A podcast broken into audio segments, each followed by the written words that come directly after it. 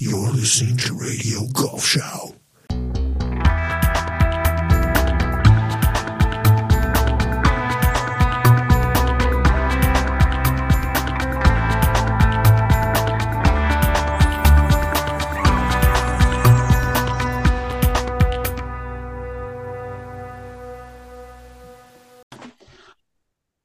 Ladies and gentlemen, boys and girls, my name is Frank Forster, and boy, oh boy, do we have a show, show for you today.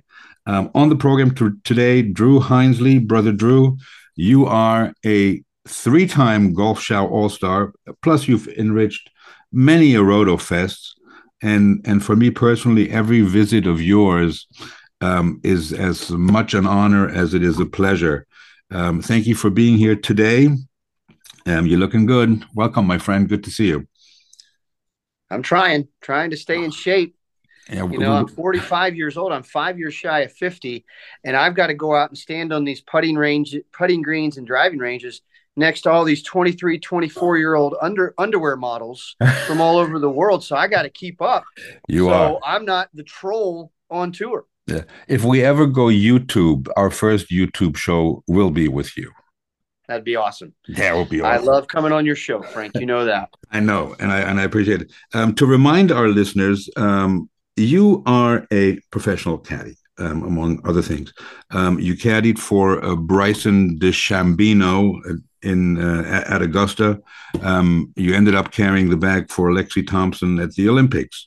Um, you've caddied on several tours from LPGA to Korn Ferry, Q schools, um, for for many years at East Lake, um, and um, and the, the kicker, ladies and gentlemen, for, for this program is that um, you also worked inside the ropes in tandem with Bones Mackay during um, your time at NBC and the Golf Channel, um, the Ryder Cup at Whistling Straits, um, when when Bones was doing a live commentary. So the, the table is really set for um, uh, what we want to do because tonight um, we're going to take a look in the rear view mirror and do a Ryder re- review from a tour caddy's uh, point of view. And damn, um, did ca- caddies ever play um, a, a, big role in last week's unforgettable Ryder Cup competition in Roma? A big ciao to Golf Show All Star Stefano Maywald at this point, who must be very proud of uh, how his um, second home, Italy, showcased itself and the game of golf. Um, today, ladies and gentlemen, we'll we'll try to talk about Joe LaCava and Patrick Cantlay. Um, we'll try and talk about uh, Zach Johnson and the uh, Spieth Greller team, um, Rickie Fowler and his caddy uh, Ricky Romano. Maybe a bit about Xander and uh, um, his caddy daddy uh, Stefan. Um, but we'll start with what I thought was an extraordinary scene um, around the 18th green during the Sunday singles uh, between Max Homa and Matt Fitzpatrick. Um, at this point in, in, in the game, Europe needed half a point to keep the cup, and Homa was one up on Fitz. Um, coming down 18, I think they both hit the par five. They didn't hit the green. They were both to the right side of the green. There's water on the left in the rough. And um, if Fitz wins this par five and halves the match, it's game over for um, USA. Um, uh, Drew, you, you you saw what happened there. Um, Homa took the unplayable. You want to take it there and continue what actually happened, and and um, you know Homa was asked about it afterwards, and he says, "Well, um, Joe is the brain. Joe, his caddy, is the brains behind the organization. How does a caddy convince a player in this situation to take an unplayable to try and make an almost impossible up and down? And Fitzpatrick had to miss his birdie putt at the same time. Well, the question is, how do you convince a player? And the answer is very carefully. Um, but it's that's just that situation in particular. Um, it's always a case by case basis. In this case, first off, Joe is a fantastic player himself. He's actually played in some United States Golf Association championships. I think most recently he played in the uh, USGA four ball championship with another caddy friend who also played college golf, as did Joe.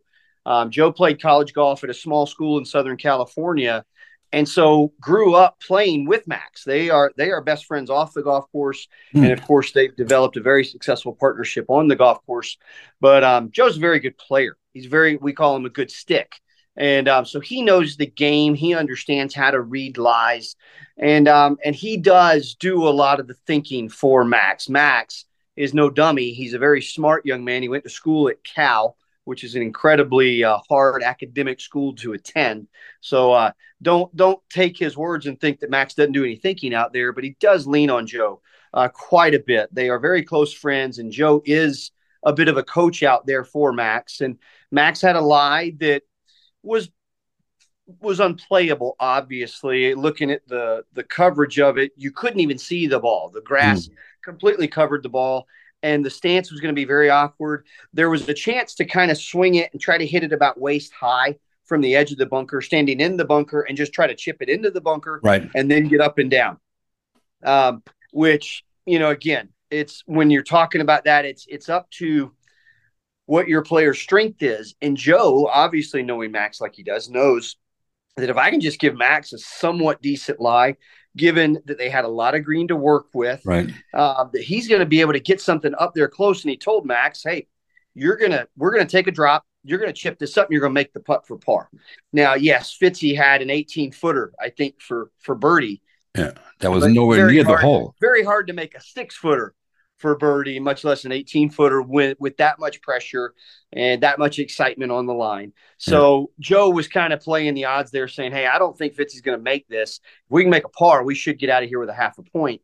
Um, and again, there's some other strategic decisions that were made this Ryder Cup that we'll get to later, yeah. where the execution maybe wasn't there. Maybe the thought was there. Right. The execution wasn't there. So you had Joe's thinking Joe's strategy combined with an awesome, I mean, awesome chip from Max. Yeah, yeah, yeah. He, he, caught it really clean. And to get it to only drift, you know, 10, 12 feet by the hole. And there's water past, phenomenal. right? Phenomenal. Yeah, there's What's water that? past. There's water past the hole. Yeah, there's water past. And so to get the ball to the hole, not just to it, but past it, yeah. two things there. It shows you the trust he has in his own game, the trust he has in Joe, but also the trustee has to throw that ball past the hole. It also allowed them to kind of sneak in there and get a slight little read as it was coming to rest. They could see which way it was going to be influenced coming back up. So that's a yeah. huge part of a chip. And I'd love for the amateurs, if they take anything out of this today, if you've got a chip, try to get it to the hole.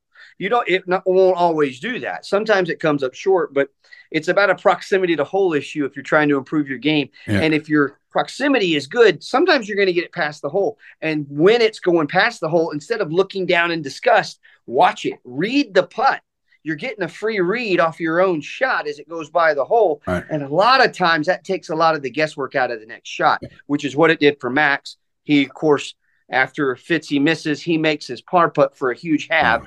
Uh, all, all of it in a losing effort, but Max certainly the star. And over here, they've already kind of renamed him the new Captain America because, yeah. in part, that play right there on 18. It excellent advice to the to, to all all the amateurs out there. Um, but um, yeah, um, he he, he in, in, my opinion, he was you know he, he was he was incredible, and and, and people kind of knew him over here as like a kind of like a sunny boy and a you know a funny guy and a nice kid. They weren't really that familiar with his golf game, but uh, they certainly got a view of that. And I just thought it was an extremely ballsy move to take a drop on eight, unplayable on eighteen when you when you cannot lose the hole on a par five with, with the right. Well, I'll take you back real quick to tell you a little bit about Joe and Max.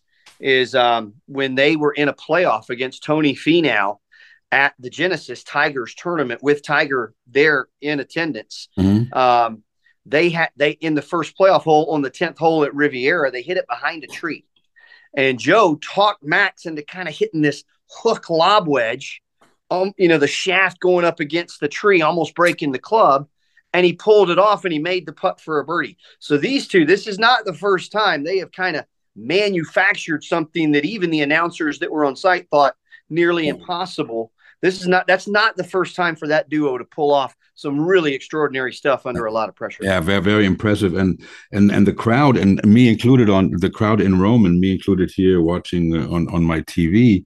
Um, when he picked up the ball, they started booing because they thought he was getting a free drop. so um, I don't think, it, and I, I don't, and and the way it looked, even Fitzpatrick couldn't believe it what what they did. Because well, Fitzy Fitzy went over to talk to the official, and he also sent his caddy Billy Foster, who I think is the best, definitely the best European caddy in the world, mm-hmm. maybe the best caddy in the world. When you look at the the expanse of his career from actually caddying for Seve, right, to now caddying for a U.S. Open champion and Matt Fitzpatrick, yeah. um, and all the years in between, I, I think Billy Foster is one of the best. So Billy, you know, went over to the official and started laughing when he heard because he was like, "Wow, that's a pretty clever move." Yeah. To get Billy to laugh on the 18th hole of a Ryder Cup singles match, you've uh, you pulled a card not many people would. So that's a huge credit to Joe and to Max wow. for great strategy there. And, and and it's really it really shows how the player and the caddy work as a team because you know it's obvious that the caddy thinks knows what his player can do. Um, fascinating stuff. Um, the big story, of course, um, brother Drew, was this. Uh, what happened also on the 18th green uh, the day before um, in the um, McIlroy um, uh, Cantlay match um, between uh, Joe LaCava and, um, and, and and Rory after Cantlay played unbelievable, the birdied the last three holes, made made the birdie on the last. I mean, he was just a machine. I mean, he he was he was on fire. Um, and and we, we, were actually texting back and forth and um, I, I, I hope you don't mind me sharing that you said uh, you texted me that any other caddy that would have done this would have been fired on the spot um, when when you saw that. Um, what happened there? I mean, other than all the fact with the hats and everything, I mean, um, there is a rule that a caddy cannot. I mean, I, I know any caddy, caddy at a country club would have been fired for doing this if he walked in Mr. Goldstein's line or something like that or heckle the opponent.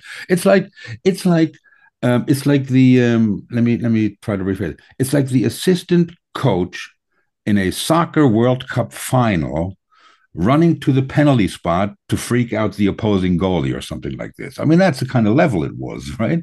Um, is there a rule that a caddy cannot interfere, or what, what's the rule? Let's talk about the rule first Well, as a rule, there's no real rule in the rule book other than you know we can't touch other players' equipment.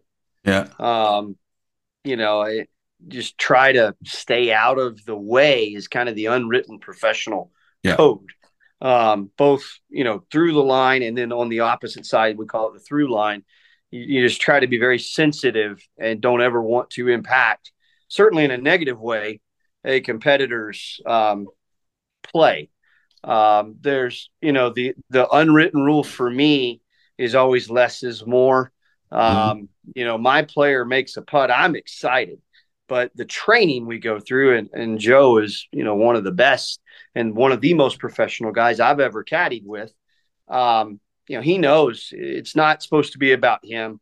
Um, I I bet as time passes, if he's willing to talk about this in the future, it will go down as one of his biggest regrets. Mm-hmm. Um, not that he celebrated the putt and got emotional, but that he did become such a big story. Um, and you could see he was he was waving the hat, and we've all seen the video by now, I'm sure. And he did get really close to Rory as Rory's stalking out his putt, which was still to halve the match. Exactly very important um, in the grand scheme of things, how everything was going to be settled after day two. This was the end of day two. We were getting ready to go into singles, and it was either, what was it, either going to be 11 to yeah to five or, or 10 and a half, five and a half, whatever the case big was. half point. That's yeah. a huge difference Absolutely. in a Ryder Cup. And again, we're sitting here talking about the half point yep. from Fitzy and Max Homa. Well, that half point would have been big also on Saturday night. So for Joe, and I think it was one of those Joe was caught up and he's a very emotional guy. I think we're all pretty emotional people at that level. You don't you don't get to the top of this game without some serious passion and some serious excitement about what you do. And as a caddy, I can tell you from Joe's perspective, you get very um, you get very defensive of your player. You know, this is this is who you travel around the world Yeah. with, and you're trying to create the best environment for them to perform on. And in a hostile environment, over the course of four, five, six, ten hours, you know, they've been out there all day listening to this. I think Joe maybe just let it get the best of him and he got Mhm. close to Rory and you could see Rory talk to him and Joe kind of you could see him run it through his head and he's like, "Yeah, I do. I need to get out of here." Now Mhm. he's emotionally charged so he didn't just shrink back uh, and and you know and apologize, but he was starting to move back and then Harry laid into him. Mhm. And so there's a little bit of professional disrespect when Mhm. it comes to Harry because Harry's in on the buddies program with Rory. Harry, Harry- R- Rory's caddy. Harry Diamond has Yes, Rory's become Rory's a very good caddy. I've worked with Harry Mhm. both on the golf course and through television. And Harry is very good, very professional, and probably the most helpful European guy to American TV. There is a little bit of when you're with Poulter, his caddies are never going to give you anything. Mhm. When you're with Sergio, even if you're at the Players Championship where he's a past champion, his caddy's not going to give you anything. Mhm. The European guys didn't give American TV a whole lot, Right. even when it wasn't a Ryder Cup. We knew that. Rory's caddies, JP Fitzgerald and Harry, have always been very good to American television. Mhm. So I will say that. But a lot of the longtime professional caddies, like Joe LaCava and maybe some other guys that I'm not going to name, they don't have the same respect for Harry because he came along as a friend. He didn't work his way up the ranks like the rest of us did. Right. He hasn't done it. He hasn't done Q school with wives and girlfriends. Only the one, the only people walking the golf course. With he's never done that. Hmm. He stepped in to this, hmm. you know, global superstar job. He's done a great job, but to the point of the other professional caddies, Rory's won exactly zero majors Exactly. with Harry on the bag. I'm not that. sure that's Harry's fault, but that's the that's the cut on Harry. So that's why you got the friction immediately when Harry starts laying into Joe, who's done everything this game asked you to do, working for some of the biggest legends in the game. He didn't take too kindly to it. Started shouting at Harry over Rory as Rory's still squatting down, getting ready to hit this putt. So that to me was fascinating. Having two caddies going at it while Rory is behind this ball, Yeah. trying to read a putt. Had to be incredibly distracting. And I bet Joe would love to do that part over again. Now, when he's walking away from Harry, again, we've talked about how emotionally charged you are just in the environment. Now, you've kind of been poked at a couple of times, one by the crowd, secondly by Harry. You may be a little bit embarrassed from getting so close to Rory. And then Lowry comes firing at you from the back of the green. And that's when he told Lowry, you need to stop talking in not so kind of a way I just said. Yeah. And um, so, again, a lot going on. And then after, you know, Rory had to be pulled away. Justin Rose gets involved with Lowry talking to Joe. And again, everybody respects Joe, but Joe did cross a line there. Let, let's, And- tell the viewers. And he will, I think he'll admit that as time goes by. Yeah. Um, but had I done that, and I've crossed the line a few times in my professional career, both with other caddies mhm. and with fans. Mhm. And when possible, I've had to go make amends to these people. And and I've had players chastise me for the way I went after somebody, even though they made noise in my player's backswing, other caddies, maybe Mhm. walking on the other side of the lake, they don't hear the clubs rattling, and my player hits a bad shot. And again, guys like Joe, guys like Bones that I've been around, you have to be on high alert all the Yeah. time with these jobs these guys have had. So you learn that there's a certain way to do things. And again, maybe I've crossed the line a few times. I have crossed the line a few times and been corrected by players or rules officials. And uh, so uh, Joe will probably self correct on this one. And there probably will be a mea culpa at some point, maybe privately, but uh, maybe publicly. But I, Joe was wrong, and I hate it for him because for a long time he's going to be asked that question yeah. and he's done so much in the game. He's helped players so so well, and he's always kind of shied away from the spotlight, and now he's just dead center of it because of this. So I know it's an uncomfortable spot for Joe. And It'd be uncomfortable for me. we're going to do a special on Brother Drew crossing the line one day. We'll, have to hear some of those stories. Do you, do you, according to uh, according to certain gag orders I have in certain cities in the U.S., I'm not allowed to speak publicly on some of these matters. My accountant and my attorney advise me not to. Excellent. On advice from legal counsel, I plead the fifth. there you go. Uh, do you think um, uh, there's any chance or even possibility of of uh, uh, uh LaCava getting fined for this by anybody? No, no. absolutely not. No fine. Um, his player was asked right in the moment, live on TV, uh, and his response was, "He's the best." Mm. So there will be absolutely, and if there is any yeah. fine, the way most things are done at in professional golf, it's usually shielded in a lot of secrecy. So, and if it's done, I guarantee you that Pat Cantlay will pay the fine for his man because he was sticking up for Patrick, and uh, Patrick was thrilled to have him have have his man have his back. Do Do you think Cantlay realized what was going on? What was going on there? Yeah, I mean, he he's looked. There's video of him looking directly at Joe and Rory as he was going to get his ball out of the hole. Mm-hmm. So he saw, probably heard exactly what was said, yeah. and then of course, there's no way not to hear the shouting matches, both the front of the green with Harry and Joe, and back of the green with Shane yeah. and Joe. So he knows exactly what happened, and should he knows he, why it happened. Should and, he? Uh, should he have stepped in? Should he have What's stepped that? in? Should he have stepped in? Now, Joe can handle himself. There's plenty of stories of Joe going face to face with guys like Vijay Singh, um, sometimes in jest. And yeah. in the case with Vijay, it was it was a joke, but he toed the line with Vijay and held his ground, and yeah. uh, that actually gained Vijay's respect. But Vijay's a big, tall, imposing dude who can get really angry at you, and you want to steer clear of that. And I've been in I've been in his crosshairs when he's been mad and you don't want to be there. Yeah. I've also been next to Vijay in some of his most generous moments yeah. uh, to get off subject real quick. But uh, Joe stood toe to toe with the biggest and the baddest out there. Yeah. He's not backing down, and Pat knows he doesn't need his help. Well, well, let's just t- tell the folks here in Germany who who Joe LaCava really is. I mean, uh, he, he's he's got to be close to seventy, right? Um, late sixties. I mean, he's maybe sixty, maybe sixty. I mean, he's he's what? been doing it a long time. He's a little older than sixty. Got to be older than sixty. I mean, maybe he's in great shape. I'm shape. 60. He's he's still physically very strong. We'll look up how old he is. I wouldn't say he's 70. I wouldn't say okay, he's, he's not 70. I'll take that back. But he is, and uh, I, I found that out because one of my favorite blogs is the one that Ken Green writes, the uh, the, the, former golfer who is now amputated uh, both legs, and he is Ken Green's cousin. That explains that was his first job on tour. Yeah, because nobody's been fined or um, suspended as often as Ken Green has. Um, then he caddied for Freddie Couples. Um, he got the Tiger job um, when um, when um, what's his name Williams Steve Williams left. one with Tiger in Augusta, whenever that was, the last one, 2000. Well, he actually worked for a very brief period with Dustin Johnson and exactly. left Dustin to go work for Tiger.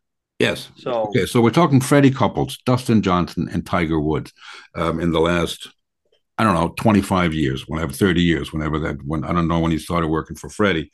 Um, well, he won the ninety two Masters with Freddie. There you go. And then he won the 2019 Masters okay. with Tiger. Yeah. So a 27 year gap between Masters victories yeah. alone.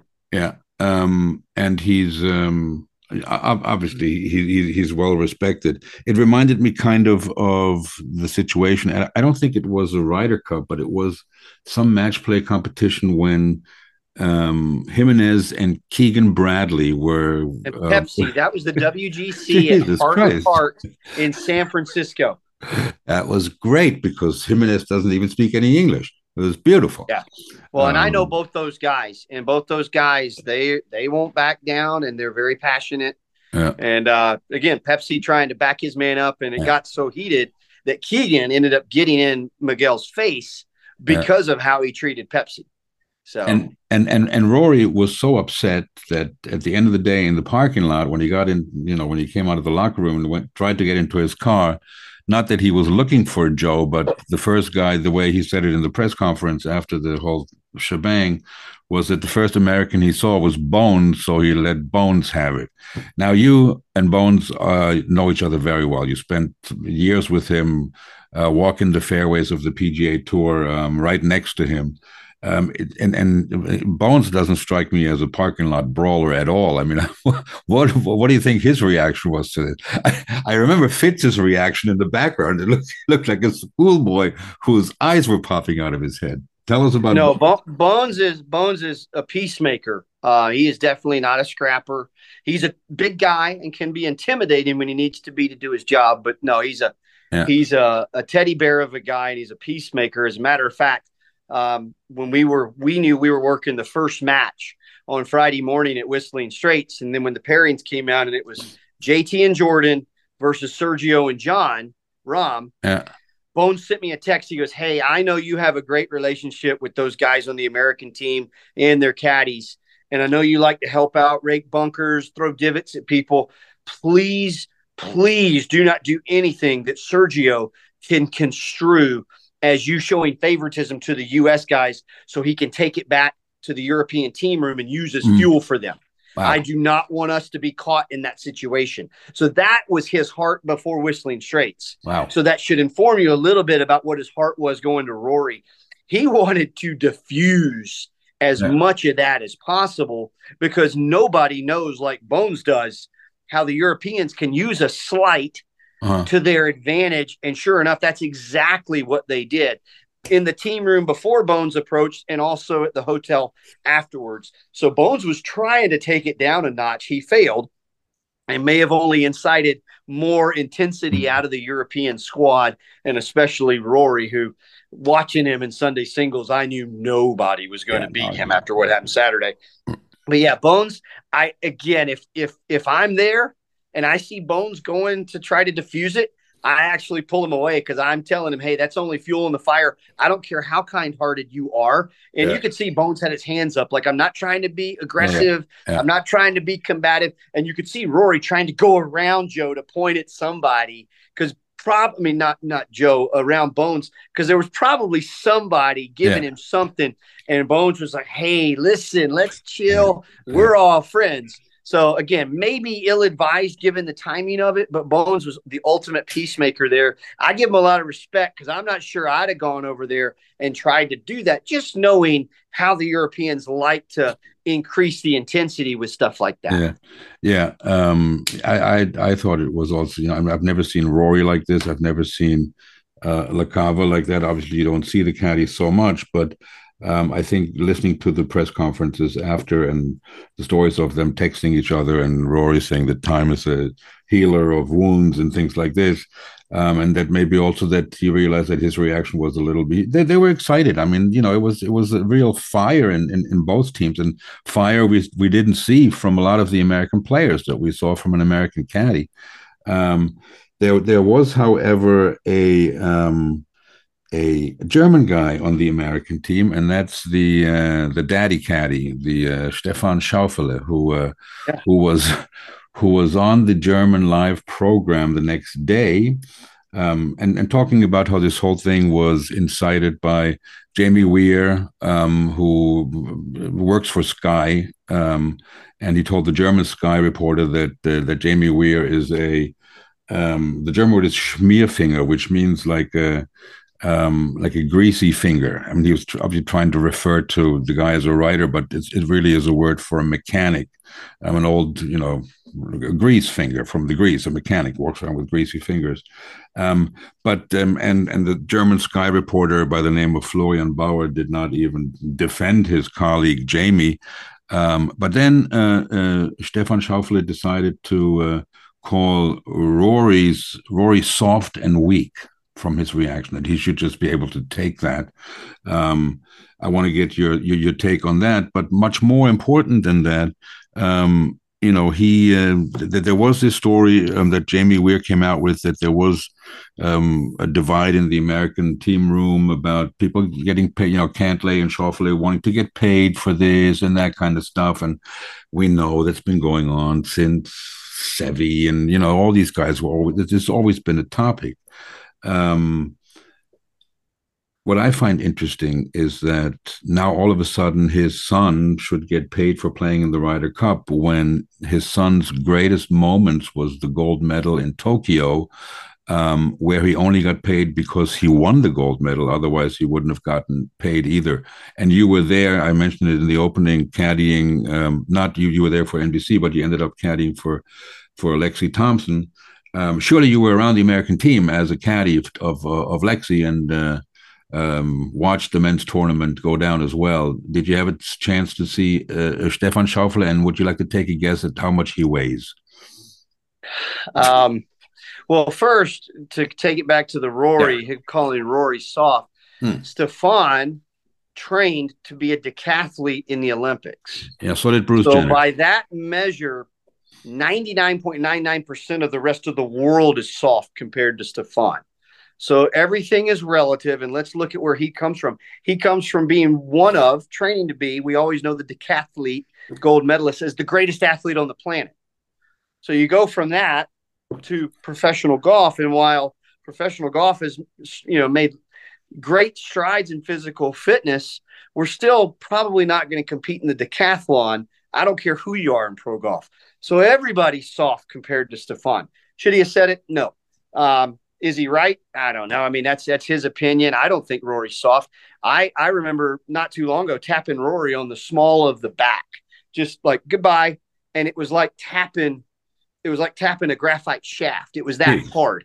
So he's not soft by any means. He's fit as a fiddle, uh, top to bottom. Yeah. Um, but should uh, you know the players in the in the U.S.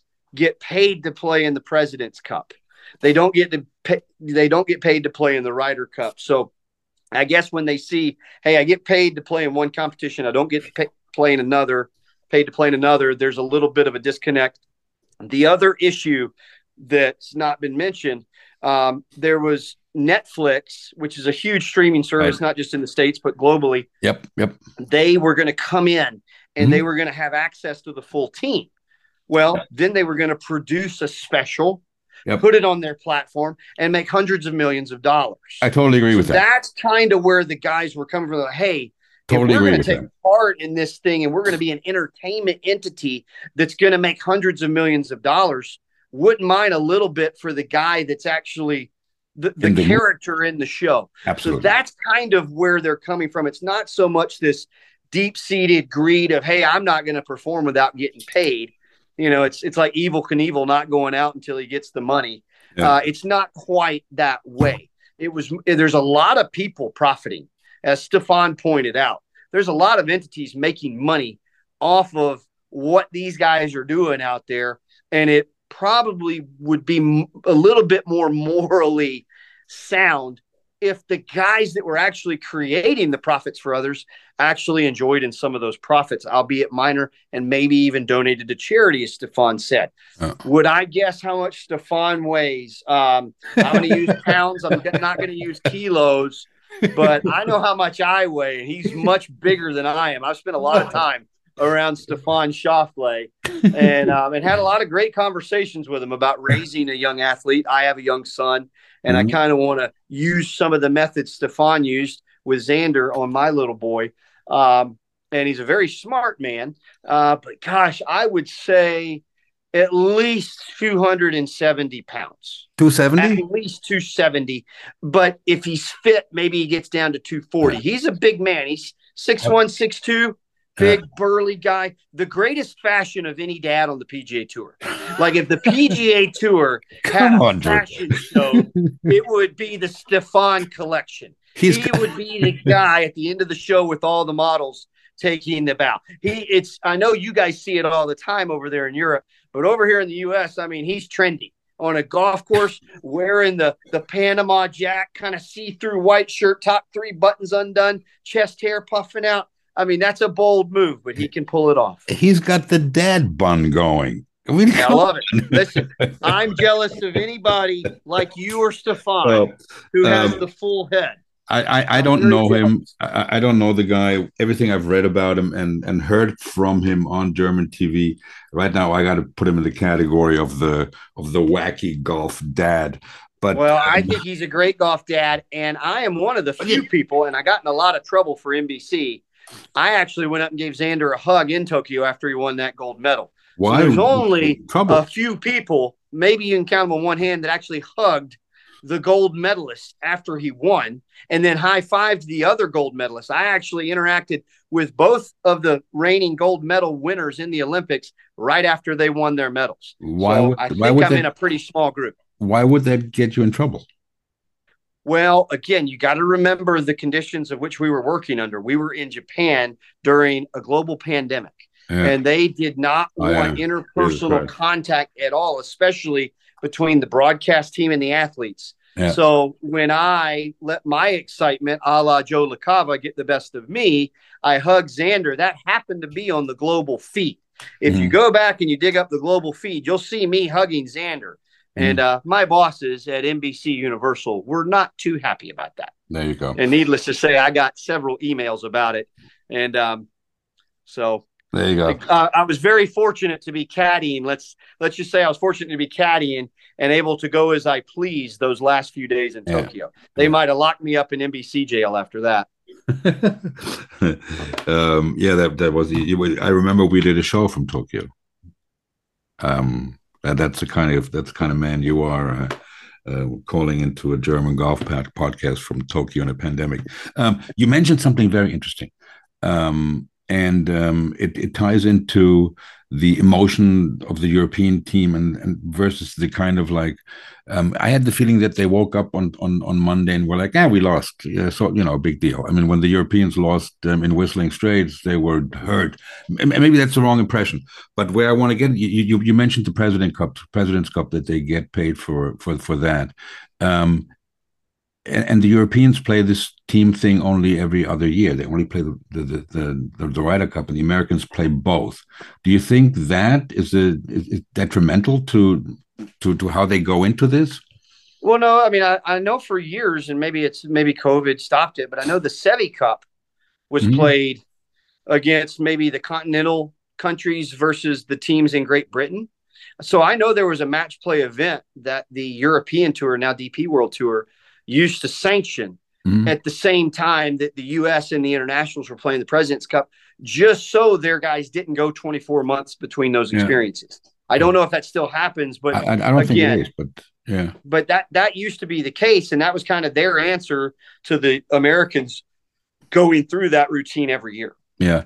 Um, let's move on to the next topic, which I also, th- again, it wasn't really a caddy, but the caddy was involved, and that was um, on. I think it was on Saturday afternoon. Uh, Zach Johnson walking up to Jordan Spieth and and Greller on the 16th tee and helping them with the club selection. Actually, it looked to me like he was telling him to hit another club. Do, do you know exactly what went down there?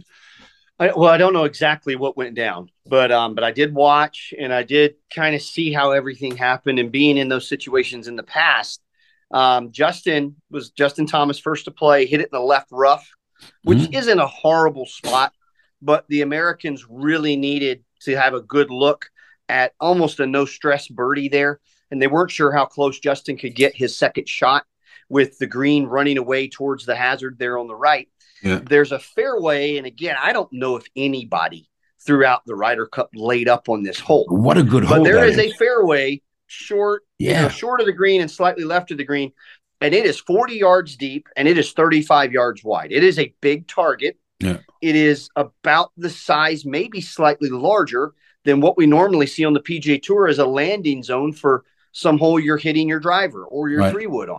Mhm. So I think the conversation there was, hey, let's put this in the fairway short of the green.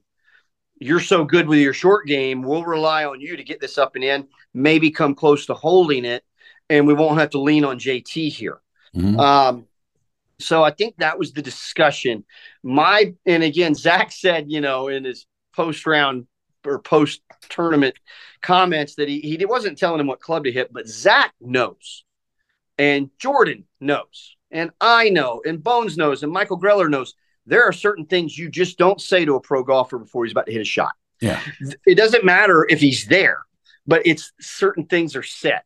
So if you say, man, it's pretty tight for your driver up there, well, now you've cast down. You haven't told him not to do it or to hit a different club, but you've cast enough doubt there. So you've you've tipped the scales where you want them to go. You're putting your finger on Lady Justice, so to speak.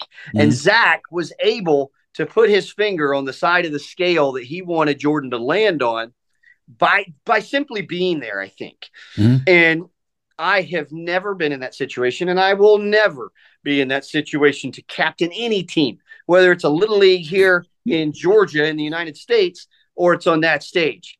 But I don't think that was the right move. I've again, I was at Whistling Straits. I was inside the ropes for all five sessions. There is a drivable par four, the sixth hole. I was with the first match every single session. And if there's ever a time for a captain to be on a drivable par four tee box, it's with the first session. Mm-hmm. New hole location, new wind, new conditions. How's everybody behind us doing?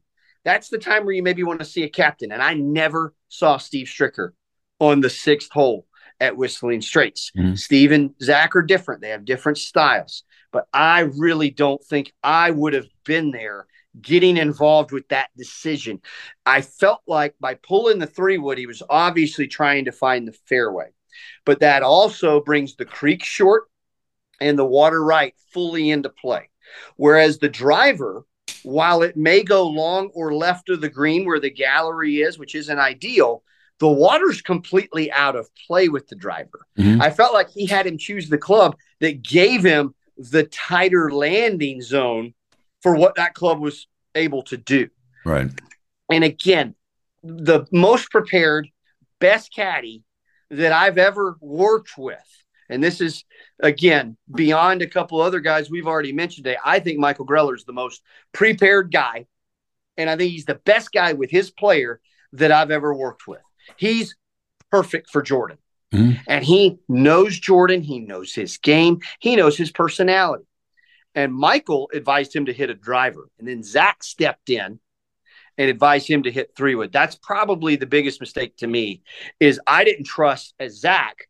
I didn't trust Michael Greller's advice to Jordan. Yeah. I felt like I needed to come in and he said, I just wanted to give him data. Well, we we all know the phrase paralysis by analysis. Yeah. And a guy like Jordan now, now to Zach's point, to defend Zach a little bit, had Jordan hit a couple more shots on planet Earth in the first first part of that Ryder Cup, then maybe Zach doesn't feel like he has to get involved.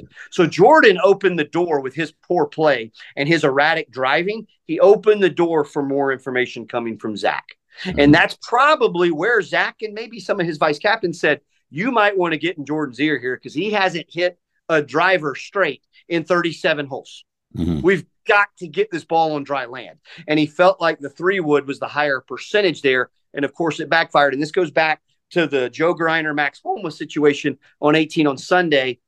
It was kind of the same thing. It was somebody getting involved with a player who thinks they know exactly what that player needs. And mm-hmm. they gave their best advice in that situation. Zach gave the best advice he knew how to give. The difference in the two situations is Max executed and Jordan did not.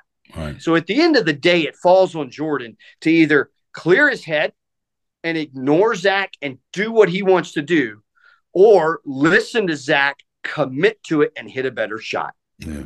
So at the end of the day, it was Jordan's fault. At the end of the day, it was Max's great play.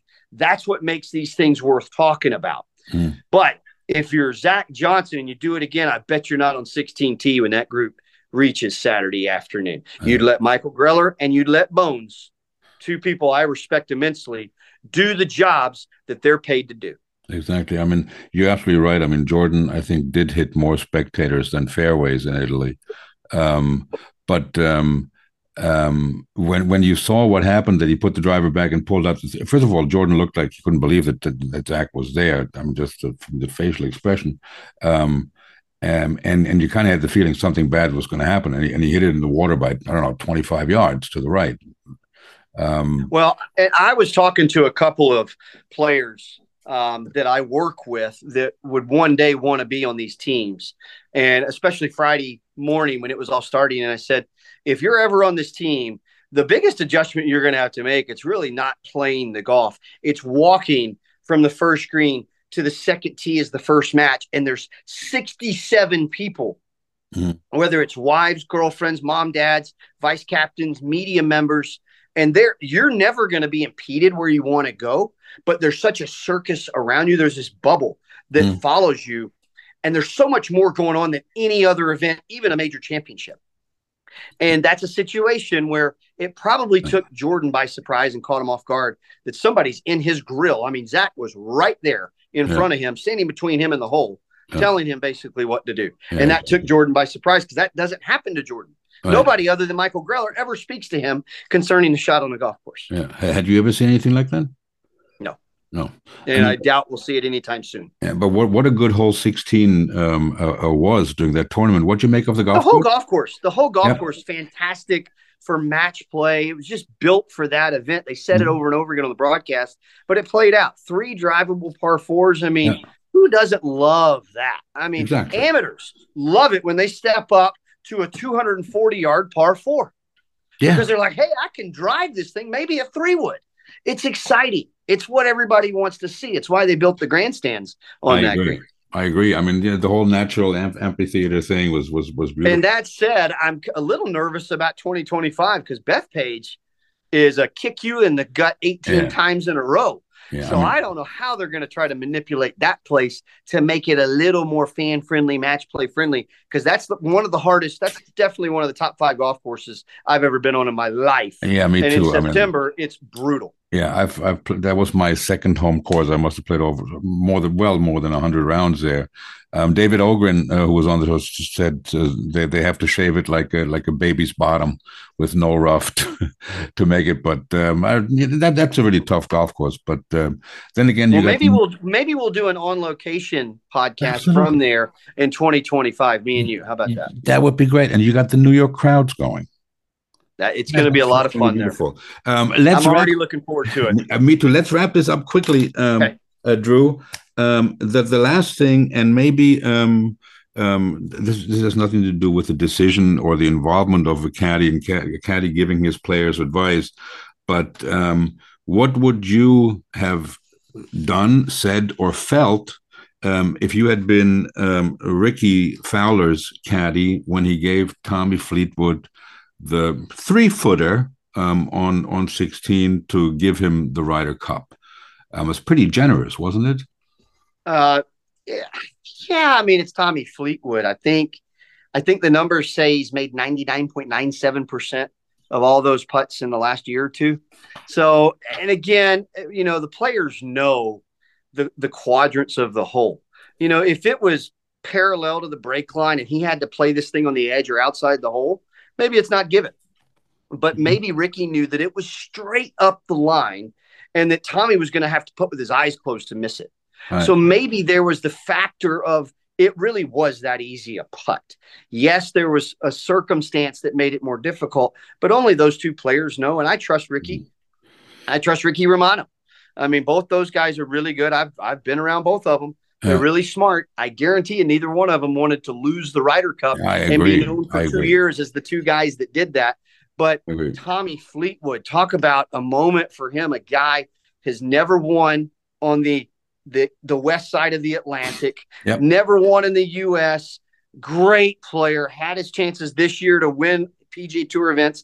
So for him to have that lifetime memory, I mean, how often do we still see the Paul McGinley celebration of him winning the Ryder Cup and getting the clinching point? It's such a moment for anyone. I remember going up to Collin Morikawa at Whistling Straits and saying, Congratulations, you've had a heck of a summer. And he kind of nodded, like, Yes, I did. I won the Open Championship and I clinched the Ryder Cup. And his grin was so wide on his face. And I know that will be the case for Tommy for at least two years. Yeah, I, I, I agree. I mean, I, I just come, you know, play, having played a lot of match play, is you really never want to give a putt when you're when you're down, when you're losing. You know, when you're winning, hey, that's good. Get that shit out of the way. But um, I was I was surprised, and and and I think you know now having having thought about it for a couple of days, I think you're absolutely right. Whatever the percentage is, it's well above 95%. And it is uh, Tommy Fleetwood. And uh, um, I, I, don't think Rickie wanted to lose it. Um, but it, w- what an exciting uh, week it was. B- before you run, let's give us a quick update of what's going on in the uh, in, in the in the caddy world of uh, Drew Hinesley. Um, you told me that you're out for Q school with um, um, very fortunate with with one of your best friends or your best friend. Tell yeah, Greg Edwards, who's uh, he's his official title is he's the assistant golf pro at East Lake Golf Club. But we uh, we really hope East Lake can fire him after we get a tour card either on the Korn Ferry or the PGA Tour uh, by middle of December. We'll know the results of that. So Greg Edwards from uh, from Georgia. So keep an eye on him. Hopefully, we'll be coming to you on your television sets across Europe very very soon. And before that, you come here with Greg Edwards. We'll be following that shortly. Um, the whole, as you go out there. When's your next gig out there? Uh, we go to Dallas, Texas, in the United States in two weeks. In two weeks. Well, you knock one out of the park, my friend. It's always good to see you. You take care of yourself, um, and um, you'll come back soon. I hope. I will. Thanks for having me on, Frank. Always a pleasure doing your show. Absolutely. And and I, I don't know if um, I'll just do it. Um, I, I should give you the best from Ted Long. He misses you. I miss Ted too. tell her that. I really, I really mean that. I know you do. All right, man. Have a good rest of the day in Georgia. We'll talk soon. All right, Frank. Much Cheers. love. To the Linksland, ladies and gentlemen.